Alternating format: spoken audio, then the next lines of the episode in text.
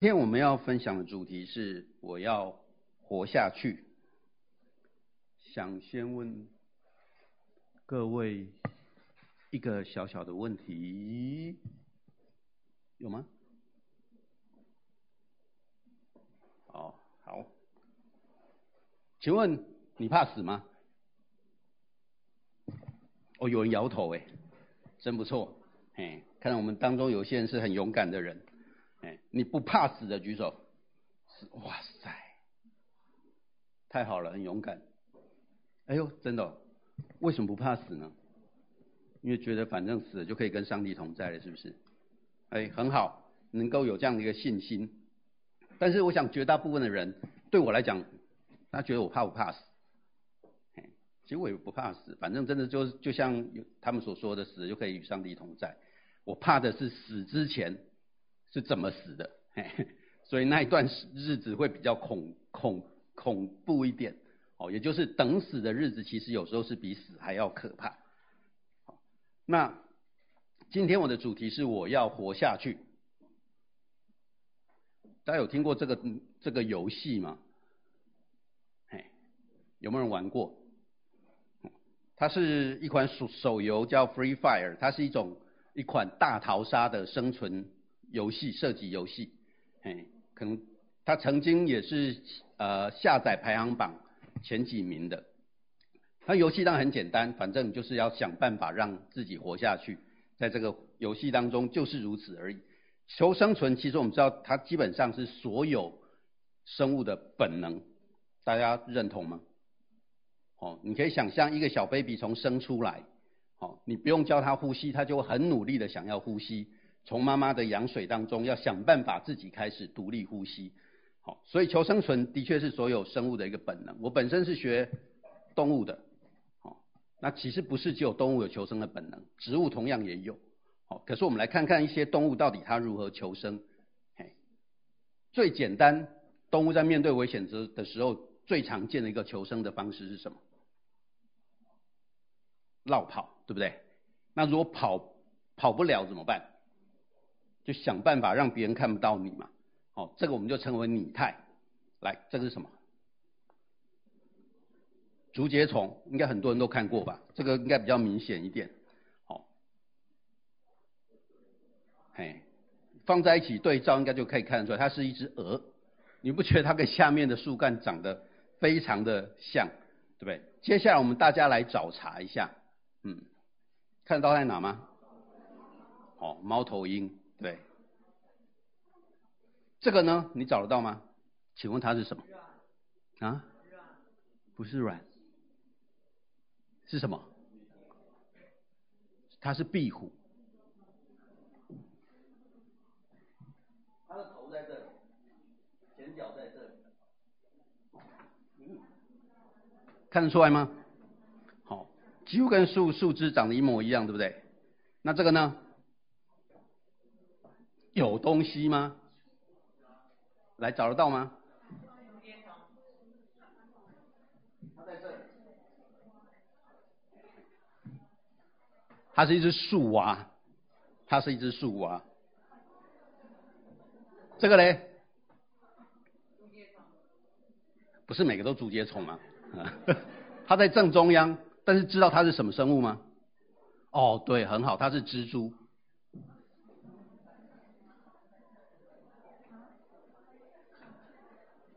来，这个对我来讲，我自己觉得我看了很久，想办法找到。请问它是什么？看得到吗？它还是一只蜘蛛，它叫它是狼蛛的一种。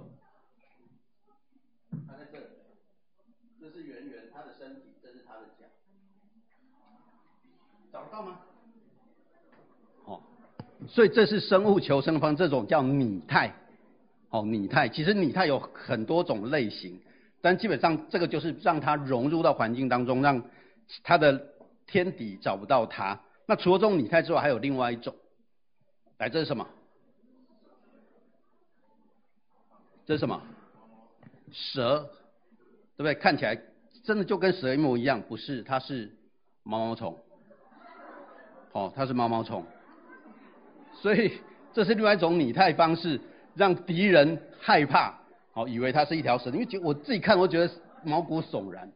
好，大家我是生，我以前在学校教书是生物老师，哎，可是我很怕毛毛虫，所以我的学生常常都会到，他们最大的乐趣都会到校园里面去找毛毛虫来献给我，哎，对。然后我们那个时候学校，我以前在银桥国中实习，然后学校有那种天鹅幼虫，大概这么大，哦，这么长，哦，那个。好不要再唤起我那个恐惧的回忆了。好，你看，这也是一种拟态的一个方式。那除了这样一个拟态的方式之外，还有生物还有什么样求生的一个本能？知道这是什么？海参。那知道海参如果遇到危险的时候，它会有一个很奇怪的动作，知道是什么？你知道旁边吐出来的那些什么吗？嗯？对，它会把它的肠子喷出去。哦。当它喷出去的时候，它的天敌就以为那个是海参可以吃的东西，当然也可以吃啊，但他就想办法去吃它，海参就趁机跑掉了。那它肠子不见了怎么办？对，它会再生，对不对？它会再生，所以这很常见。那再生能力最强的，待会我们就最常见的就是这个嘛，蜥蜴。对，当它尾巴断了，它就可以再生。我们来看一段影片。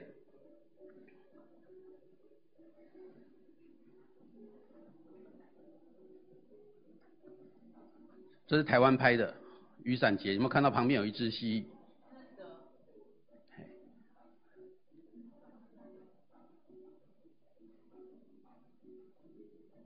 你觉得谁会赢？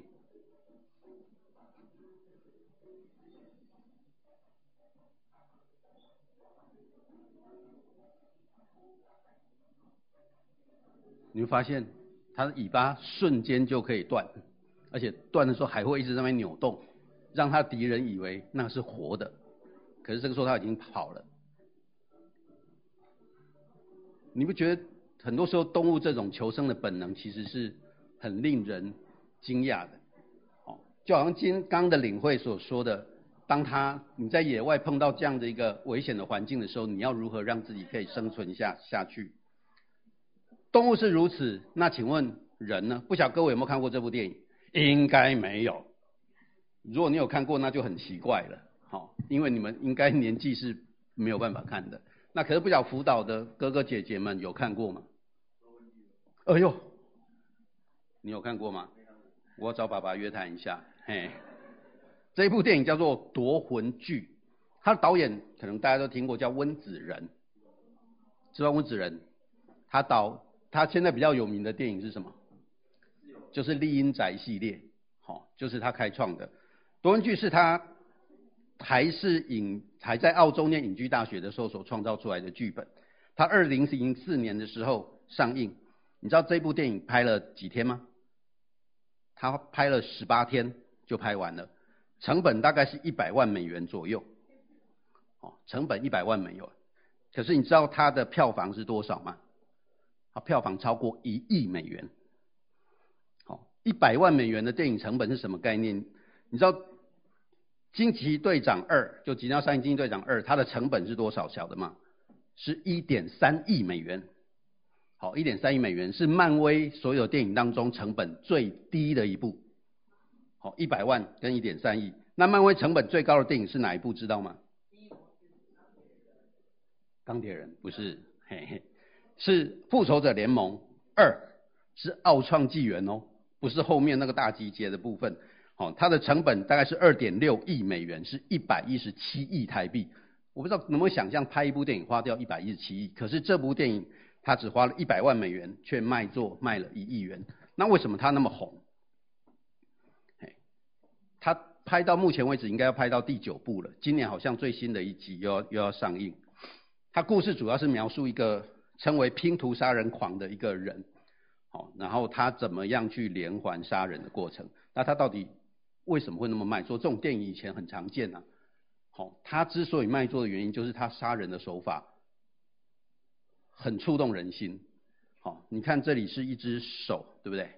嘿，在第一集当中，基本上他的杀人的方式都是，他不会去杀好人，基本上他所杀的都是一些他对他讲就是惩戒一些不珍惜生命的败类，譬如说屡教不改的罪犯，哦，或者是瘾君子。或者是知法犯法的警察。好，所以看这种电影有某种程度会有种罪有应得的感觉。可是它之所以惊悚的原因，就是它里面这个杀人魔他所设计的桥段都很有创意，而且基本上他都是当你要活下去的时候，你必须要想办法做出一些牺牲。譬如说这里的一只手，哦我印象中在第一集的时候应该是脚，好，他一开始他就发现你的脚被拴在，好，被拴了起来。如果你要想办法逃出去的话，你要怎么做？它旁边只有一个锯子，你要想办法把你的脚锯断，很血腥。所以基本上，如果你们看过，那那真的是很奇怪。哦，换言之，就是你要保全你的生命，还是你要保全你的四肢？你要保保全你的四肢。人为了求生存的时候，我们很多时候都面对到一些的挑战。所以为了活下去，请问。你愿意付上什么样的代价？好，在今天的经文当中，我们要来看的就是一个民族，当他为了求下去的时候，他做了些什么事情。我们先来前情提要一下，约书亚记已经进入到第九章了。我们前面的部分，我们看到了些什么？好，好，在前面的部分，我们看到了以色列人已经攻取了耶利哥，用很奇怪的方式，什么方式？绕城。七圈城墙倒下来，他们就拿下了这一座城。然后之后他们要去攻打哪里？攻打艾城，打了几次？两次。第一次失败了，为什么失败？好，因为亚干取了当灭之物。哦，亚干取了当灭之物，所以他们失败了。后来他们处理了亚干，再一次去攻打艾城，这一次就攻取了艾城。然后在上个礼拜的进度当中，我们应该看到。约书亚就带着以色列人去足坛献祭，哦，他们在以巴路山上，哦，为以色列的神筑了一座坛，献上燔祭和平安祭，然后把摩西所写的律法抄写在石头上面，一半对着基利新山，一半对着以巴路山，哦，把律法上面祝福咒诅的话全部都读了一遍，好，这就是前面的部分。那今天的经文一开始，哦，约书亚记的九章一节到二节，我们一起来读，好吧？一起来，请。约旦河西住山地高原，并对着利巴嫩山沿大海一带的诸王，就是赫人、亚摩利人、迦南人、比利洗人、西未人、耶布斯人的诸王，听见这事，就都聚集，同心合意的要与约书亚和以色列人争战。这里讲了六个好、哦、民族，好、哦，事实上在生命记经。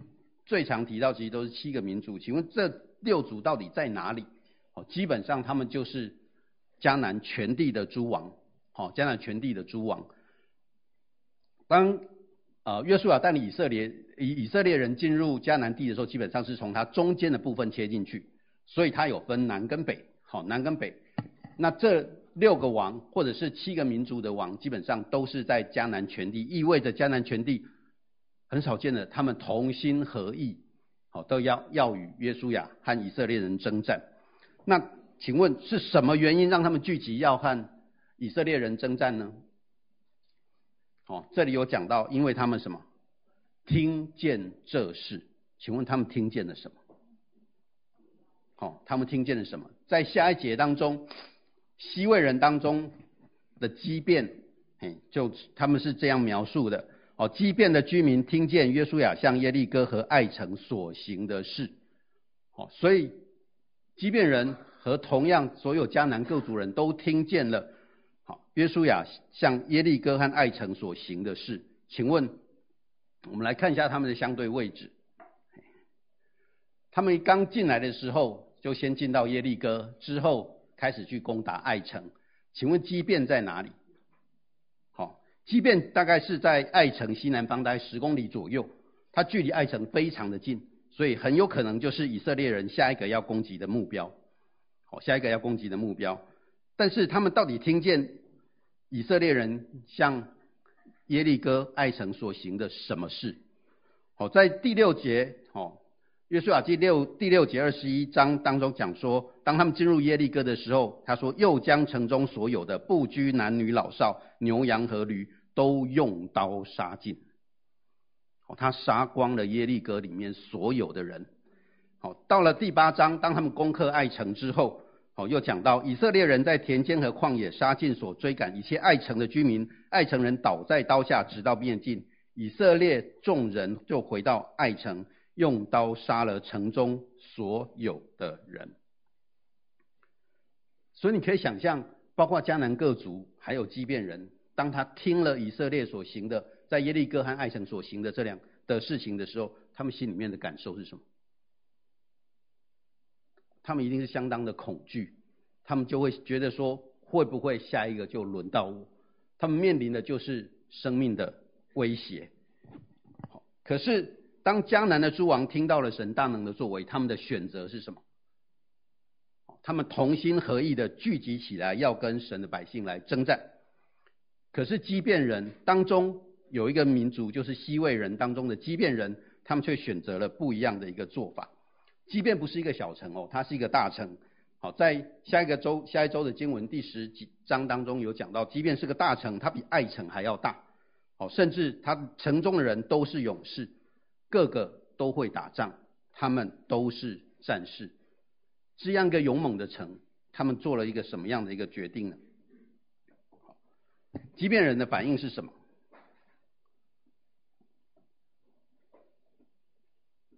好，从 接下来经文，他基本上他做了几件事情。第一个，他设诡计；第二个，他假充使者；第三个，他到吉甲的营中去见约书亚。诡计的字义，原文的意思其实是机灵的意思。哦，它不全然都是负面的。如果是正面的话，它其实有谨慎、小心的意思。哦，可是负面的就是阴谋，在这里当然比较是偏负面的部分。好，假充使者意思是说，他们就假冒他们是从远方而来的使者。我们来看约书亚记的九章四到六节。他们到底设了什么样的诡计呢？好，第一个，他们拿着旧口袋和破裂缝补的旧啤酒袋，把它驮在驴上面。之后呢，又将补过的旧鞋穿在脚上，然后再把旧衣服穿在身上。他们所带的饼都是干的，长了霉了。然后他们跟约书亚和以色列人说：“我们是从远方来的。”哦，他们目的是要什么？求你与我们立约。好，请问。我们刚刚所讲的，即便距离好，以色列人他们献完祭之后退回到吉甲，即便距离吉甲，大家知道走路要多久的时间吗？好，大概只要三天的时间，只要三天的时间，走了三天，他们的鞋子都旧了，衣服都旧了，然后啤酒袋都破了，然后饼都是干的，都长了霉了，可能吗？哦，不可能，所以他们特意特别要这么做的原因是什么？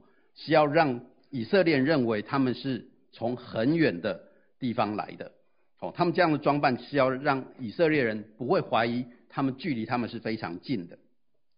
那基遍人来见以色列人的目的是什么？他说：“求你们与我们立约。”那请问他们想要跟以色列人立什么约？为什么要这么大费周章呢？在第七节当中，以色列又回答他们说：“只怕你们是住在我们中间的，若是这样。”怎能和你们立约呢？哦，基遍人他的话有两个部分，第一个他们是来自远方，第二个他们想要跟以色列人立约。以色列人的回答也是两个部分，你们是从哪里来的？好，同样他也讲到立约的部分。那为什么以色列人会这么说？只怕你们是住在我们中间，若是怎这样，怎能与你们立约呢？我们就回过头去看前面的经文，在生命记当中有讲到，好，生命记。的七章一到二节，好，他有看得到字吗？好，看得到，我们一起来念好不好？好，生命记七章的一到二节，请耶和华你神领你进入得为业之地，从你面前赶出许多，就是赫人、格加撒人、亚摩利人、迦南人、比利洗人、西魏人、耶布斯人，共七国的民，都比你强大。耶和华你神将他们击杀，那时你要把他们灭绝净尽，不可与他们立约，也不可连续他们。好，所以 当时耶和华借着摩西提醒约书亚及以色列人的是，当他进入迦南地的时候，那七国的人，他们都必须把他们灭绝净尽，不可与他们立约。哦，不可理他与他们立约。好，那为什么耶和华要那么残忍？好，迦南地里面所有的人一个都不能够留。哦，其实，在接下来的第三章跟呃第四节跟呃第三节跟第四节当中，他有解释的原因，我们一起来念，请不可与他们结亲，不可将你的女儿嫁他他们的儿子，也不可叫你的儿子娶他们的女儿。因为他必使你儿子转离不跟从主，去侍奉别神，以致耶和华的怒气向你们发作，就速速的将你们灭绝。所以可以知道为什么耶和华进到迦南的各城都要把他们灭尽吗？因为他们知道，以色列人很容易会受到迦南人的影响，会去侍奉别神，会远离耶和华，哦，会远离耶和华。所以这也是为什么耶和华会跟他们讲说，他们不可以和他们立约，也是因为这个样子，所以他们就会特别的留意，到底这些人是从哪里来的。我们回到同样我们在生命记二十章十到十五节，字可能太小了，我们就不念。好，他但是嗯，耶和华有特别交代说，当你临近一座城要攻打的时候，如果他们来跟你，他们开了城门来跟你求和。哦，让所有人都为你效劳来服服侍你。你如果他们不肯跟你和好，要跟你打仗，你就要围困他，然后要用刀杀尽这城所有的男丁。哦，所以基本上他是可以谈和的，但是有一个条件是什么？哦，他前提就是离你甚远的各城，而不是这些国民的城，而不是这些国民的城。意思就是说。唯一能够谈和的条件，就是你不是在迦南地的这七个民族的。好，在接下来当中，他也有提到，好，但这些国民的城，耶和华你神既赐你为业，其中凡有气息的，一个不可存留。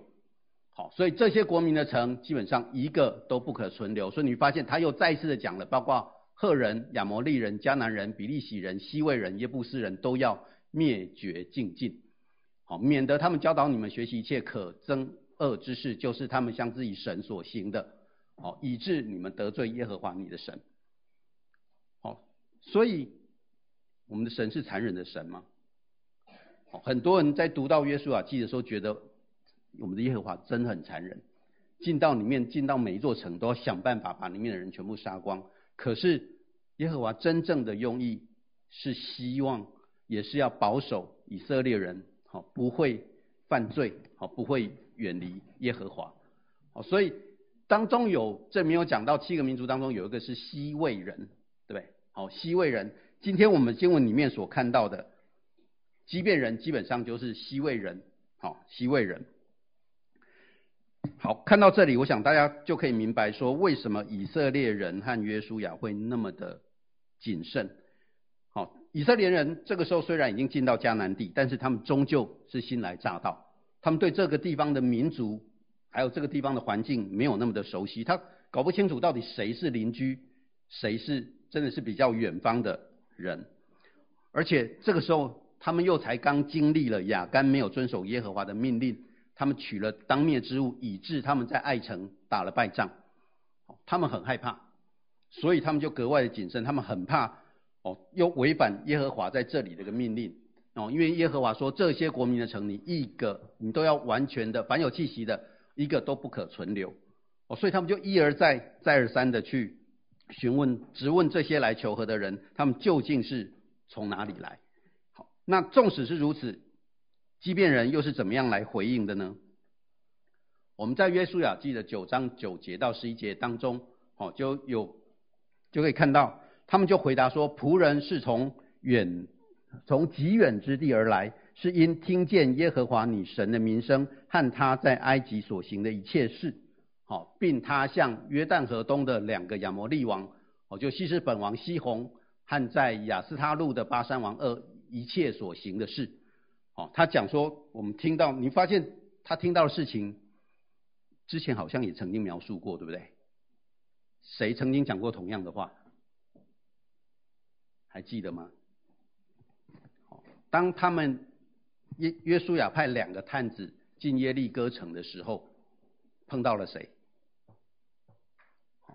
他们碰到了谁？碰到一个妓女叫什么？叫喇合。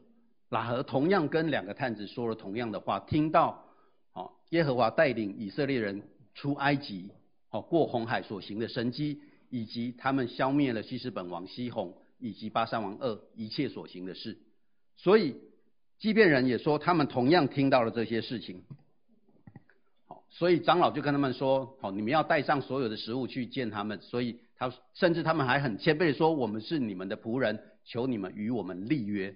他们姿态摆得非常的低，然后为了要显示他们是从很远的地方来，好，就如同我们刚刚所看到的，好，他们带了旧的皮带，他们的饼都发霉了，穿破的鞋子，穿旧的衣服，在在都是要显示他们是从很远的地方来，好，甚至他只提你很，你发现他只提他们从埃及。出来，以及他们在约旦河东打胜仗的事情。可是刚在第二节的时候，我们是不是有看到？事实上，基遍人听到的是什么？听到的是什么？是以色列人对耶利哥和爱城所行的一切事。可是你发现在这里，他回答以色列人跟约书亚有没有讲到这些事情？没有。为什么他们不提？为什么他们不提？因为他们要代表说，当次他从很远的地方来，他在出发，他出发的时候，事实上这些事情都还没有发生。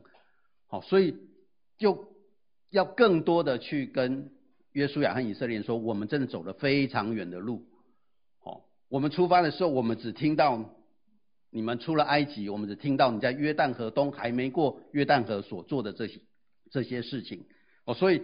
对他们来讲，哦，他们在出发的时候，这些攻打耶利哥、爱城的事情都没有发生。而以色列人有没有中招？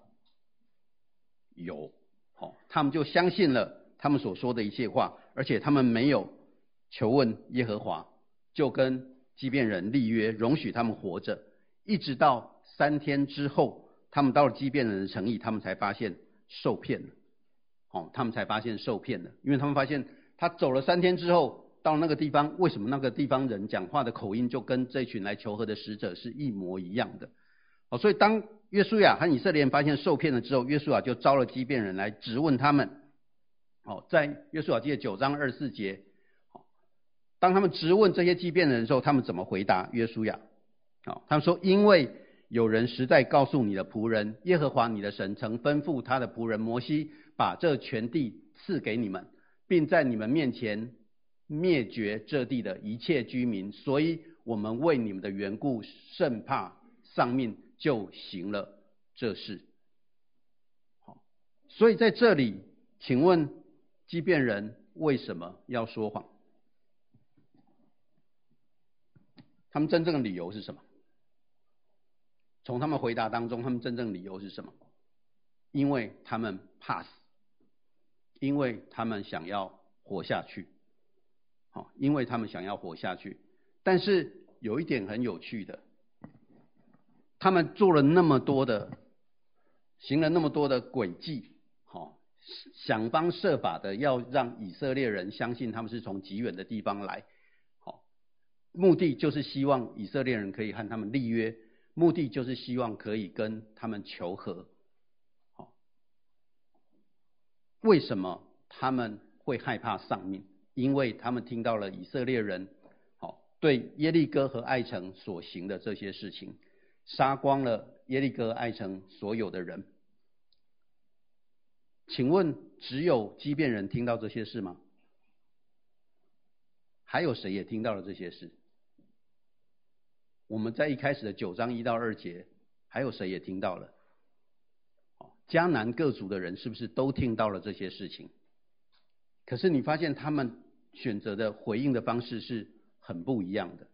迦南各族人他选择的方式是什么？我们同心合意的聚集起来，要来攻打以色列。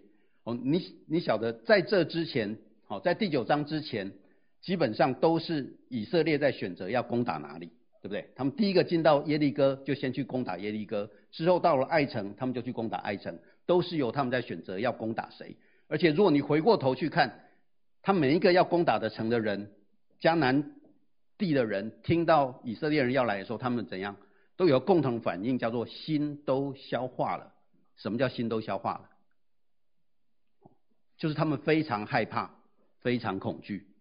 哦，可是，在第九进入到第九章的时候，你发现他们尽管也会害怕，可是他们开始怎么样？集结起来，好，要看以色列人征战。之前他们只是不断的害怕。你可以还记得，当他们去打耶利哥城的时候，耶利哥人的反应是什么？他有出耶利哥城的人有出来打仗吗？没有，对不对？他们关闭城门，因为他城城城墙甚高，好，以色列人不是那么容易攻打进去。可是他们就想办法要躲，想办法要防守。可是到了第九章，他们开始要攻，要反攻了。请问这当中的转变是什么？他们除了听见，好，以色列人杀尽了耶利哥城和艾城所有人之外，事实上，各位有没有想过，他们可能还听见另外一件事情，就是以色列人第一次攻打艾城的时候是什么样？是失败的，是失败的。从我们整个经文当中，他们所听到的以色列人出埃及，耶和华所行的神迹，他分红海带领他们出埃及，让所有追兵，埃及的追兵全部都 被海给吞灭了。他们到了。约旦河东还没有进入到迦南平原的时候，基本上他们击溃了那边所有的王。他们又进到耶利哥城，那么坚固的一座城也被他打败了。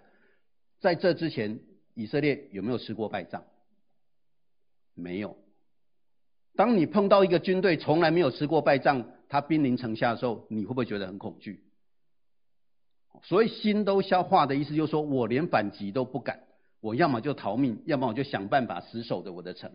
可是在这里，他们开始开始集结起来要反攻了。这当中最大的转变是，当以色列人在艾城吃了败仗的时候，他们就开始想到，我们也有机会可以赢，我们也有机会可以赢。所以你可以知道，亚干所犯的罪，不是只是他单单取了当灭之物，他牵连的是哦整个以色列人，让他们在攻。在拿取迦南地的过程当中，增添了许多的困难，好，增添了许多的困难，所以不要轻忽罪的一个影响，好，不要轻忽罪的一个影响。即便人为了活命而说谎，他这里讲说是因为，我们听见耶和华你的神曾吩咐他的仆人摩西把全地赐给你们。他们除了害怕丧命之外，他们同样听见了。其实真正在为他们打仗的是谁？好，是耶和华。好，是耶和华。所以他们听到了耶和华的名声，他们也相信耶和华神是能够把他们灭绝的。好，当他们面对到这个生命威胁的时候，他们选择的和迦南各族的人集结起来，要和耶和华抗争不一样。他们选择的是，我就用一些诡计，想办法来求和。他们听见，他们就相信了。相信什么？相信这个神是大有能力的神。这个神带着以色列人所做的事情，是在他们迦南地当地的神所做不到的事情。他们听了，他们相信了，他们选择顺服。可是迦南各族的人，他们也听了，他们相不相信？你觉得他们相不相信？如果他们相信这个耶和华是那么大有能力的神，他们敢跟他抵抗吗？同样听了，可是他们的选择却不一样。这个剧情不晓各位会不会觉得似曾相识？在我们刚所讲到的喇合，是不是就是同样的一个状况？还记得喇合的故事吗？好，当耶约书亚派两个探子进到耶利哥城的时候。好 喇合所做的事情是不是小事？好，可以想象他在当时 耶利哥王有派人到他的旅店当中来问，请问是不是有以色列人来到这里？他也说了谎，他隐秘了这两个以色列的探子，他冒着生命的危险帮助他们逃出城外去，就如同喇合和耶利哥城的人，同样都听到以色列人打胜仗，同样都听到以色列人在出埃及的时候耶和华所行的神迹，同样都听到在约旦约旦河东，好，他们打赢了那两个亚摩利王。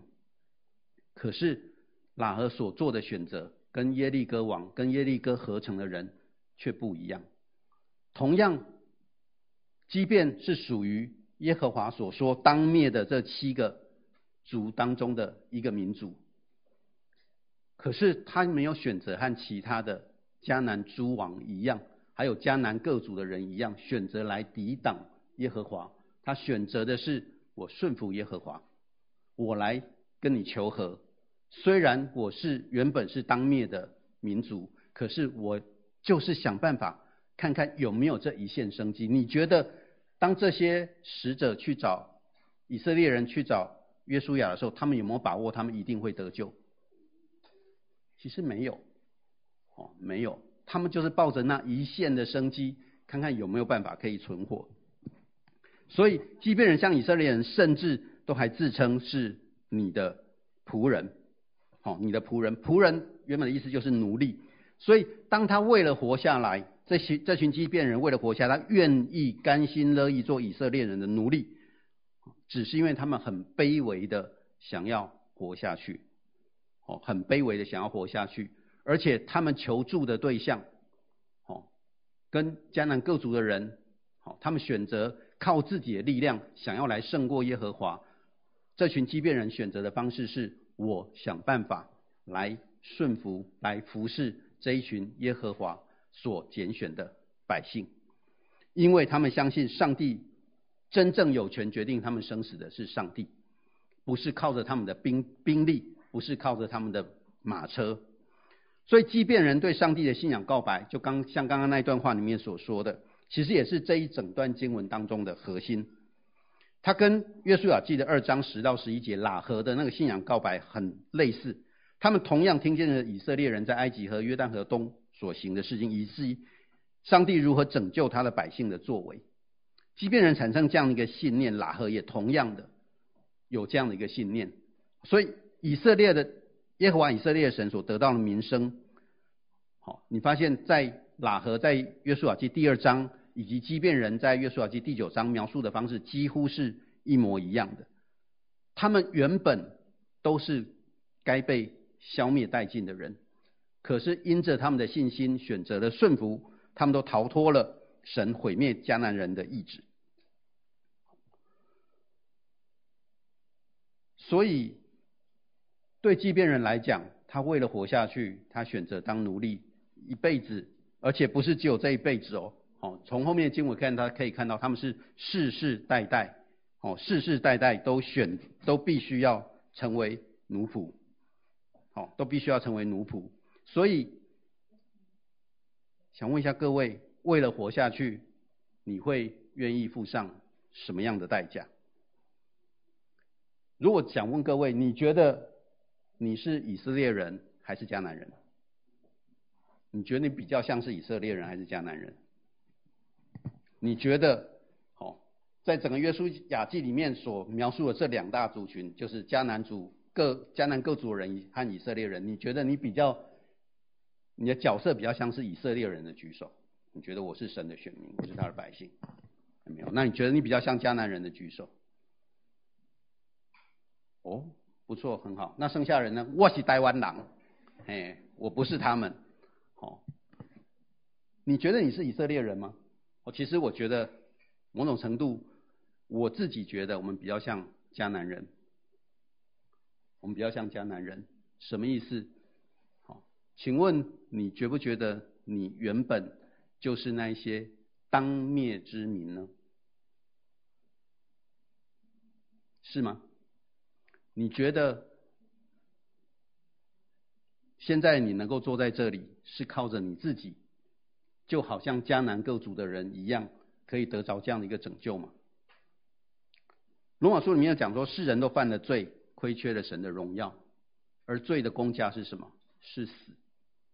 罪的工价是死。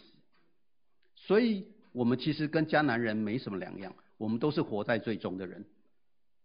我们在神的公义当中，我们都是该被除灭的人。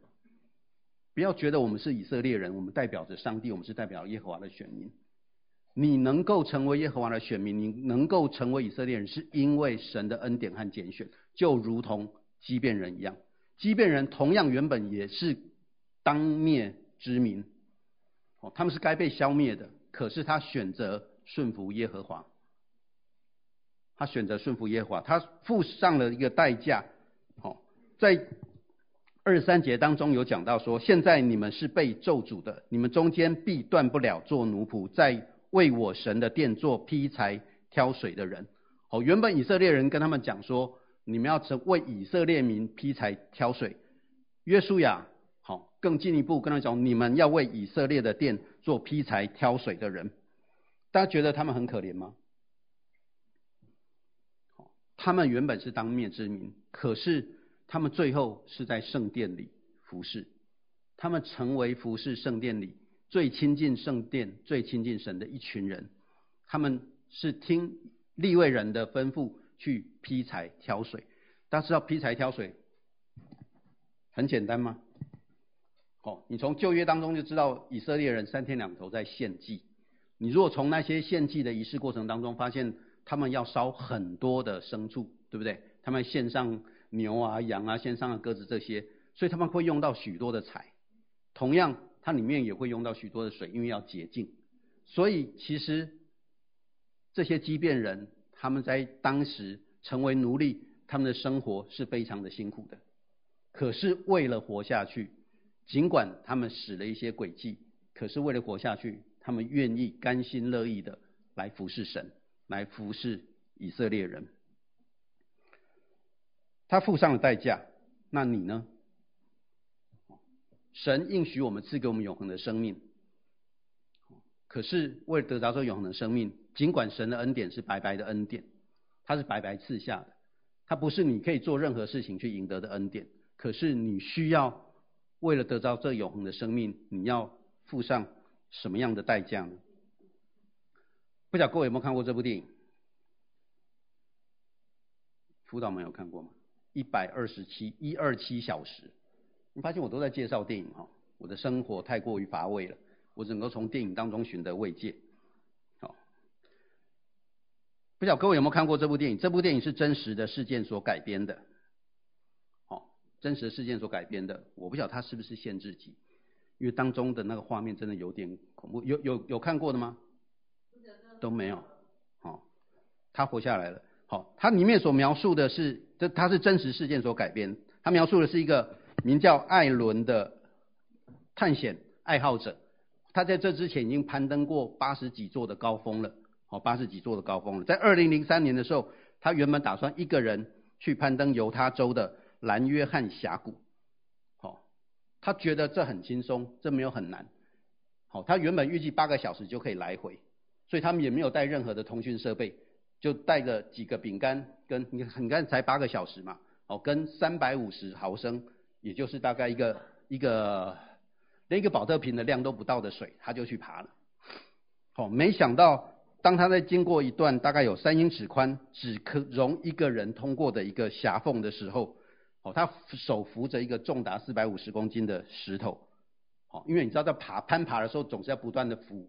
抓各各样的一个地方，好，他攀爬这个，他在抓这个石头的时候，他原本以为很稳固，没想到这石头突然掉下来，好，如果掉下去也就罢了，好，他掉下来，他的手就被卡在石头跟那个狭缝当中，他整个右手的前臂就卡在那边，他完全动都动不了，好，动都动不了，嘿，他卡了多久？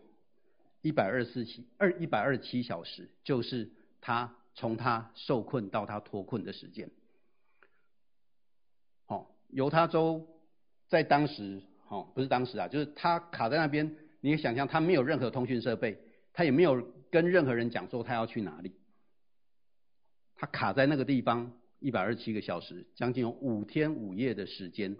这当中他只能够靠那三百五十 CC 的水存活，还有几块的饼干存活，没有人知道他在那里，哦，没有人知道他在那里，而且在当地，事实上到晚上的时候，它气温甚至会低到零度以下。五天，你可以想象你在那种环境底下吗？他当然是想尽各种办法，想办法要把手抽出来，想办法要把那个石头看可不可以把它削掉，都没办法。最后他做了一个选择，知道什么选择吗？他选择把自己的手砍掉，好，把自己手砍掉。他的包包里面只有一把很钝的刀，很钝的刀。哦接下来画面真的是很残忍。我我我们刚刚看到蜥蜴就觉得是啊，那只不过是蜥蜴嘛。如果是人呢？我们刚刚刚听到那个夺魂锯的电影里面也有类似的一个情节，但是那终究是电影嘛。这是一个活生生的，好，活生生的情境。他就拿了那一把很钝的刀，开始削自己的手。我我不知道，我想到我就觉得很可怕。当然，事后还有很多科学家去研究他整个过程当中他会经历的部分。哦，有有部分讲说，因为事实上你可以想象他的手是是已经卡在石头里面，其实他手已经坏死了。照他的描述，哦，照他描述，大家等一下可能可以看一小段的影片。哦，他拿刀子去削断他的肌肉，把他肌肉切开来，那骨头怎么办？他硬生生把它折断。哦，硬生生把它折断，哦，所以他花了多久的时间？他花了一个多小时的时间，把自己的手给切断，为的是活下去。好，哦，为的是活下去。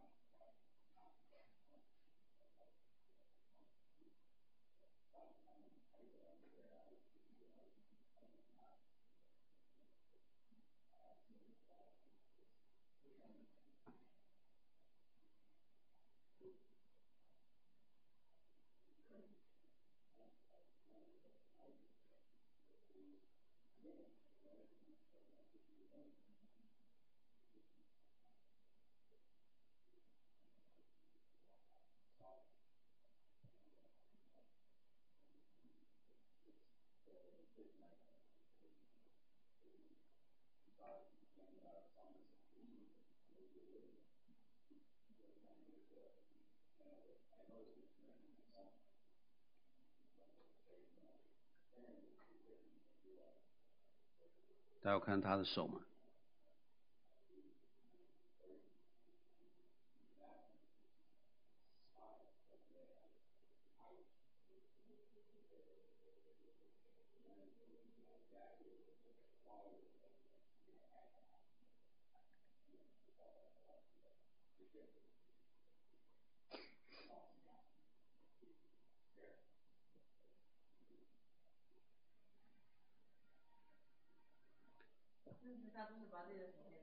是的，好，他为了活下去，他宁可切断阻挡他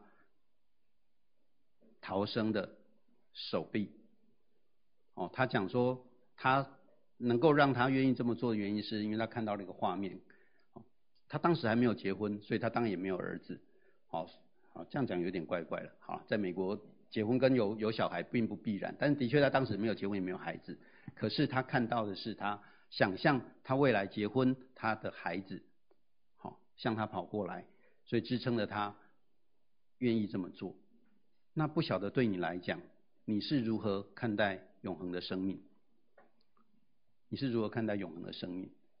在你的脑海当中，当你觉得好，你真的意识到，事实上我们都是罪人，因着我们的罪，我们都是该被除灭的。你为了得着这永恒生命，你为了活下去，你会愿意做什么？你会愿意做什么？在马太福音五章二十九到三十节，我们一起来念。好，请。若是你的右眼叫你跌倒，就拔出来丢掉；宁可失去白体中的一体，不叫全身丢在地狱里。若是右手叫你跌倒，就砍下来丢掉，宁可失去百体中的一体，不叫全身下地狱。马太福音的五章二十九到三十节当中有讲到。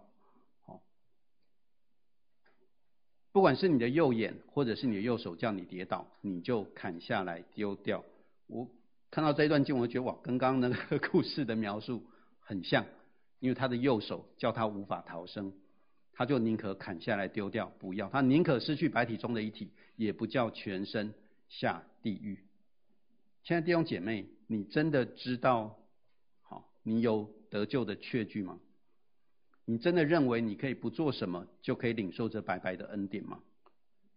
在我们的生活当中，在我们的生命里面，你是不是还是一而再、再而三的犯罪？请问你是如何看待你每天所犯的这些罪呢？在今天的经文当中，基遍人他们为了存活，他们为了求生存，他们为了活下去，他们宁可当以色列人的奴隶。好，世世代代当他们的奴隶，不要觉得是只有到故事到这里结束哦。当之后你一直往后看下去，你会发现基遍人不断的存在以色列人的历史当中。约柜有一段时间就是停留在畸变，哦，就是停留在基遍。神的坛也逐在畸变。当以色列人被掳归回的人当中。哦也有畸变人，他们世世代代都留在以色列人当中，来服侍圣殿，来服侍神。你觉得畸变人很可怜吗？事实上，畸变人得了一个很伟大的祝福，我觉得是约书亚救了他们。倘若畸变人只是在服侍以色列人，我觉得恐怕他们不会这样世世代代一直做下去，他们也不一定。可以远离他们的恶行，甚至就会违背当初耶和华要他们灭尽迦南人所说的，好，因为怕他们会引诱他们去侍奉别神。可是就是因为这些畸变人被约书亚交代，他们要去服侍神的坛，哦，他们就世世代代就成了利未人的帮手。对他们来讲，这反而是一个很大的祝福，因为他们在耶和华的坛做劈柴。挑水的耶和华的坛是为了要敬拜。当这些基遍人每天都在耶和华的坛旁边来劈柴挑水，他所接触到的就是这些敬拜神的过程。每天所接触的都是祭司，所接触的都是利未人，他们会受到影响。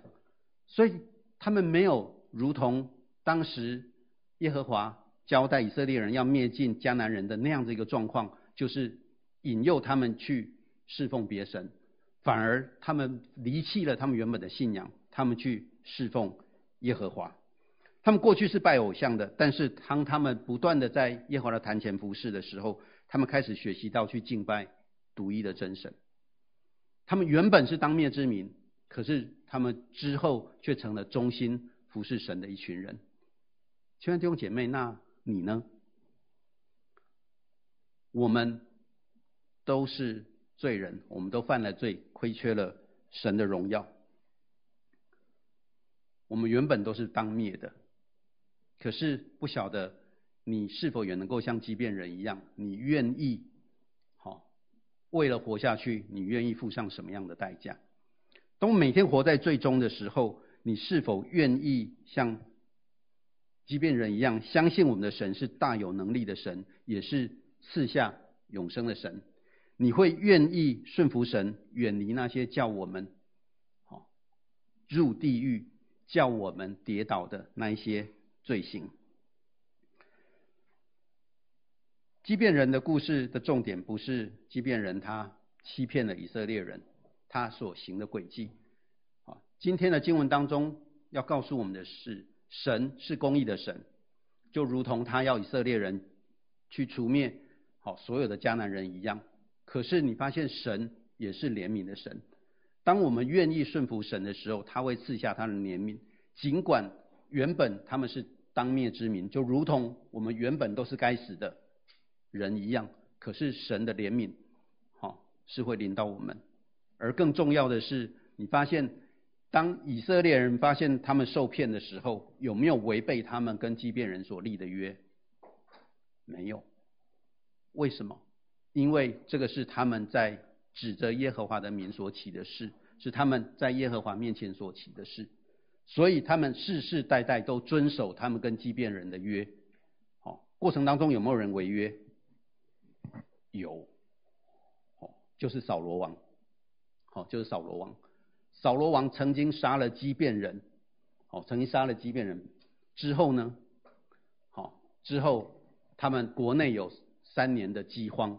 最后还是跟畸变人求和，哦，他们才得以哦解除这样的饥荒。